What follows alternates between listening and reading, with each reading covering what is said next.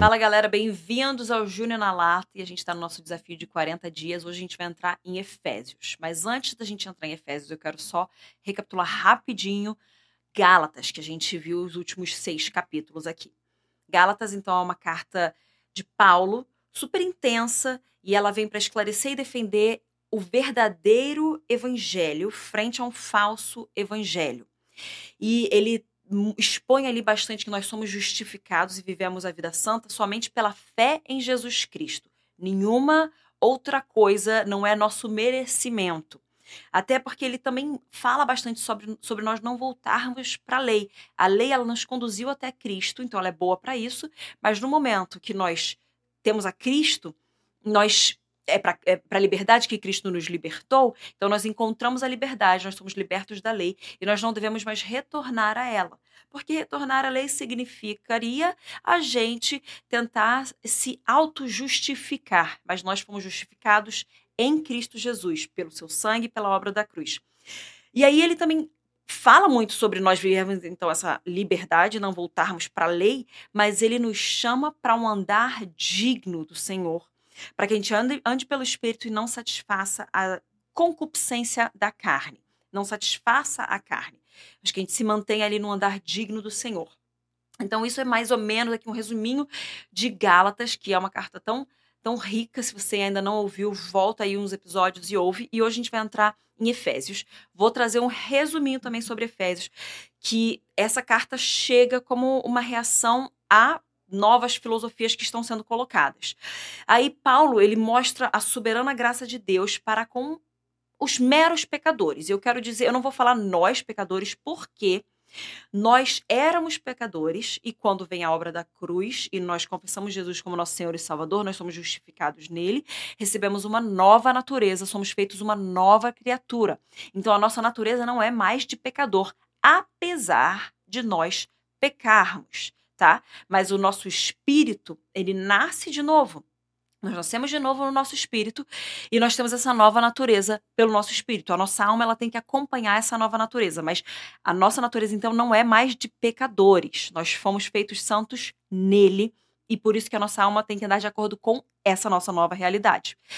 E aí, Paulo mostra que nós estávamos mortos em nossos delitos, nossos pecados, nossas transgressões, mas Cristo deu a sua vida por nós.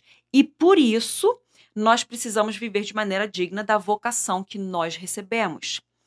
E o foco e a ênfase aqui dessa carta vem na doutrina, na instrução sobre os deveres cristãos, mas também na união da igreja em Cristo pelo poder do Espírito Santo.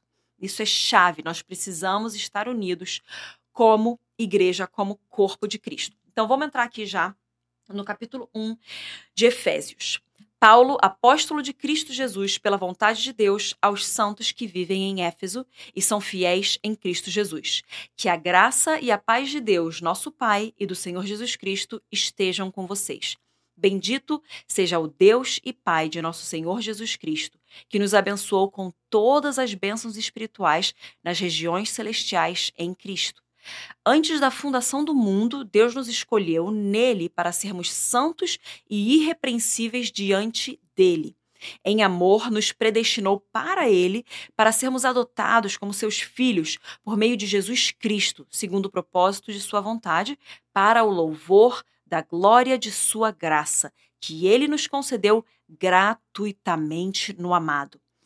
Nele temos a redenção, pelo seu sangue, a remissão dos pecados segundo a riqueza da sua graça, que Deus derramou abundantemente sobre nós em toda sabedoria e entendimento.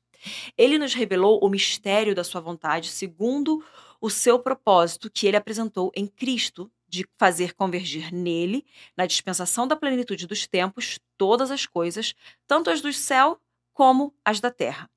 Em Cristo fomos também feitos herança, predestinados segundo o propósito daquele que faz todas as coisas conforme o conselho da sua vontade, a fim de sermos para louvor da sua glória, nós, os que de antemão esperamos em Cristo.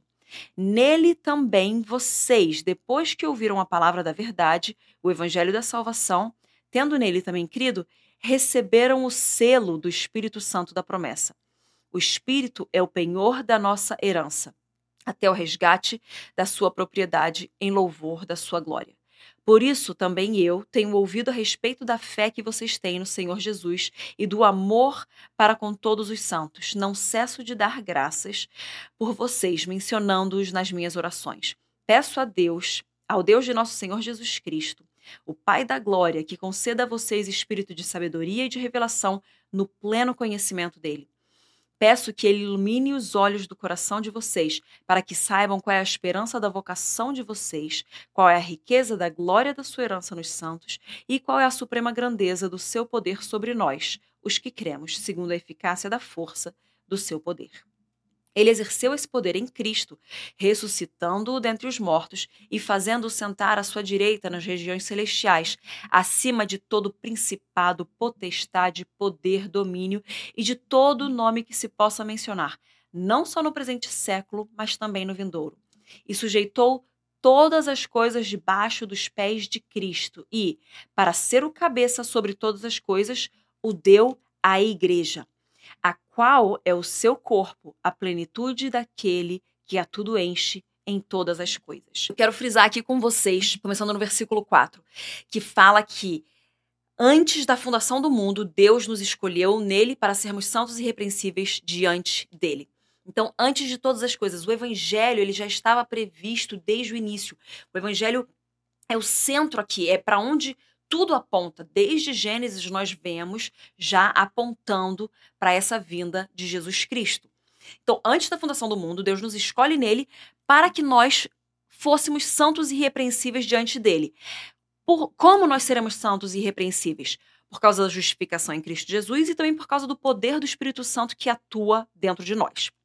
E aí, em amor, ele nos predestina para ele, inclusive essa palavra aqui, eu vou ler que é proorizo, esse predestinar, é a palavra no original grego, proorizo, que já já nos diz que desde o início, desde desde antes ele predestinou aqueles que de antemão já o conheceu, eh, já os conheciam para serem conforme a imagem do seu filho Jesus. Então, desde antes ele já nos tinha predestinado para que fôssemos a imagem de Jesus Cristo, ou seja, santos e irrepreensíveis, desde o início. E em amor, ele nos predestinou para ele para sermos adotados como seus filhos por meio de Jesus Cristo, segundo o propósito da sua vontade. Então, Jesus ele vem, ele vem ao mundo como homem, nós já falamos sobre isso aqui. Não sei em qual episódio, mas é uma coisa que eu sempre falo. Em sua natureza, Jesus era 100% Deus, mas em sua operação na terra, ele era 100% homem. Ele era filho do homem, né? Então, ele vem e opera como homem pelo poder do Espírito Santo, e ele vem como o unigênito.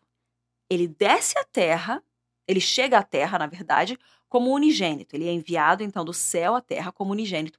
Mas ele volta, ele ascende aos céus como o primogênito de toda uma criação. Então, nós recebemos a adoção de filhos pelo poder do Espírito Santo de Deus por causa da obra da cruz que Jesus Cristo fez. Então, nós podemos ser considerados filhos e receber esse espírito da adoção por causa de Jesus Cristo e o espírito que nos capacita a clamar Abba Pai. E em amor, então, Deus já tinha nos predestinado para Ele, para sermos adotados como seus filhos desde o início. E aí, lá no finzinho do versículo 13, fala: é, tendo nele. Também, querido, vocês receberam o selo do Espírito da promessa. Quando fala sobre selo, fala sobre uma propriedade. Nós somos propriedade dele. Então, nós fomos selados e somos propriedade. E o Espírito é o penhor da nossa herança, até o resgate dessa propriedade que somos nós, em louvor da sua glória. O penhor nada mais é do que a garantia. Então, o Espírito em nós é a garantia da nossa herança. Nós somos cordeiros com Cristo Jesus. O Espírito Santo, ele é tanto o selo de que nós somos a propriedade de Deus, quanto o penhor e a garantia de que nós realmente vamos receber essa herança. E nós somos a herança dele também. Mas até que nós venhamos ser resgatados completamente, a glorificação, a segunda vinda de Cristo, quando a finalização do plano do Senhor acontecer, o, o Espírito, ele é essa garantia, ele é o penhor. Então agora eu quero orar com você Pai, obrigado por essa revelação que o Senhor nos trouxe nesse dia. Primeiro, de que antes da fundação do mundo, o Senhor já nos tinha escolhido para sermos santos e irrepreensíveis, assim como Jesus Cristo, pelo poder do Espírito Santo atuante em nós. Obrigada pelo amor com o qual o Senhor já nos predestinou para o Senhor mesmo, para que nós fôssemos adotados e recebêssemos esse espírito da adoção que nos capacita a clamar Abba Pai, para que nós fôssemos feitos seus filhos por meio da obra da cruz que Jesus Cristo fez. E obrigado pela revelação de que nós somos propriedade sua, nós recebemos o selo do Espírito Santo da promessa que nos faz propriedade de Deus. E obrigado porque o Espírito Santo em nós é a garantia da nossa herança, até que o Senhor venha nos resgatar. Em nome de Jesus, eu clamo por essa revelação e para que cada um venha viver isso aqui todos os seus dias, que nós somos selados, nós somos propriedade e nós somos, nós temos o Espírito Santo, que é a garantia da nossa vida eterna contigo. Não só enquanto estamos em terra, esse presságio, esse pouquinho que nós experimentamos da vida eterna, mas a real vida eterna, quando nós estivermos contigo, a herança que nós vamos ter e receber, porque nós somos co-herdeiros com Cristo. Nós te amamos, Pai. E queremos viver a partir desse selo, a partir dessa promessa e a partir dessa convicção da garantia do Espírito Santo em nós. Em nome de Jesus eu oro. Deus te abençoe.